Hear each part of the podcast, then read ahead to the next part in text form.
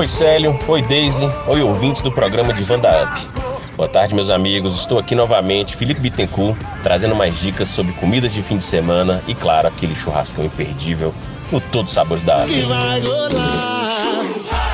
Célio, conforme prometi, estou voltando para completar minhas dicas de facas da semana passada, informando hoje sobre os melhores métodos para afiá-las e amolá-las. Quando tive a oportunidade de conviver com o vovô Nezinho, um homem do campo, da lida, o via amolando a foice e o facão numa pedra de rio, presa com grandes pregos num tronco de uma árvore cortado. Jogando um pouco de água em cima, às vezes usando limão. Meu limão, meu limoe. É, o velho usava limão em tudo, na comida, quando se cortava, em medicamentos caseiros, até herdei dele esses costumes. E ele dizia quando estava lá amolando que um homem amola seu instrumento de trabalho no fim do dia da labuta, para que no outro dia possa acordar cedo e não perder tempo de serviço fazendo coisas que já deveriam estar prontas. O homem era sábio. Menino, você está vindo no caminho que passei. Por eu ser muito mais velho, posso lhe dar um conselho. Daisy, para começar, vou logo te perguntando: você sabia que afiar e amolar são coisas diferentes? Pois é. Muitas vezes o verbo amolar e afiar são utilizados erroneamente como sinônimos. Quando pressionamos o fio da faca sobre uma superfície muito dura, ele pode ficar desalinhado, levemente torto, o que compromete o corte. Neste caso, é necessário amolar a faca, ou seja, desentortar o fio para que ele volte a ficar reto e cumpra satisfatoriamente a sua função. A ação de afiar, por sua vez, consiste na remoção de metal da lâmina para que ela retome a sua capacidade de corte. Em outras palavras, ao afiar uma faca, estamos criando um novo fio na lâmina. É possível, portanto, que a faca amolada não esteja afiada e vice-versa. A gente vê muito, né? Aquelas facas que o pessoal já afiou e amolou tantas vezes que chega a estar tá fininha. É desse jeito. Como não temos muito tempo para explicação, vou ter que dar uma aula teórica um pouco grande. Mas o conhecimento nos liberta. Não dá para ficar fazendo de qualquer jeito. Tem que ter conhecimento. Então vale ressaltar que os mestres da cutelaria utilizavam pedras específicas da natureza para afiar e amolar seus instrumentos. Mas hoje, os aparatos sintéticos tomaram todo o mercado. As pedras de afiar são classificadas de acordo com o tamanho e suas partículas abrasivas.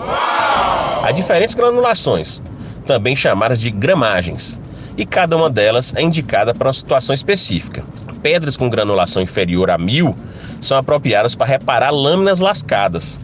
As de granulação entre 1000 e 3000 destinam-se a lâminas que perderam fio. Já as pedras com granulação entre 4000 e 8000 são adequadas para dar acabamento e afiação. Logo, quanto mais alto for o número da granulação, menor será o seu poder abrasivo.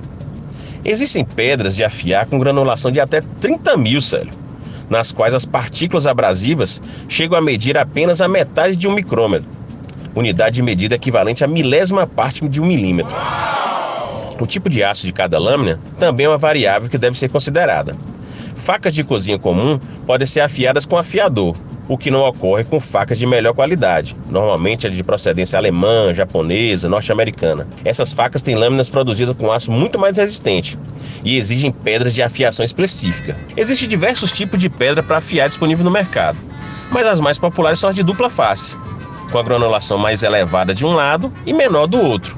Assim, com a única peça é possível afiar a lâmina e também dar acabamento necessário para um corte preciso e sem esforço. A maioria das pedras deve ser umedecida com água antes do início do processo de afiação. Outras, de acordo com as especificações do fabricante, podem ser lubrificadas com óleo mineral, por exemplo. Algumas são comercializadas com uma base para evitar que deslize durante a afiação, o que pode ser perigoso. Fique de olho. Imaginando que você tem à disposição uma pedra de dupla face, como citei, inicie a fiação pelo lado mais áspero, de granulação menor. Arraste a lâmina sobre a pedra, gerando atrito sobre toda a extensão do fio. Os movimentos devem ser contínuos, na direção de quem está executando a tarefa. É importantíssimo manter o ângulo de apoio da lâmina sobre a pedra durante todo o processo, sob pena de danificar a faca, ter um corte diferente do que se deseja ou desgastar o material da faca. Esse ângulo ele varia ali entre 15 e 20 graus, pode chegar até 30 graus, conforme o tipo de lâmina. Use uma mão para movimentar a faca e outra para conservar o ângulo de apoio.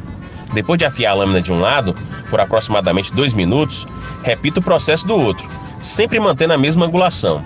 Depois, vire a pedra e faça o acabamento da afiação utilizando o lado de granulação mais alto, ou seja, menos abrasivo, observando todos os cuidados já mencionados. Durante o churras, utilize aquela velha chaira para manter o fio e é isso. Ufa! Uma super aula teórica sobre amolar e afiar facas. Agora, quem quiser pesquisa mais, vale a pena, ou pede para eu voltar que eu dou dicas mais importantes. As dicas sobre amolar e afiar facas vão estar no Instagram do Divan da Up, no meu pessoal Felipe Underline Underline Bittencourt e em formato de podcast em todas as plataformas digitais.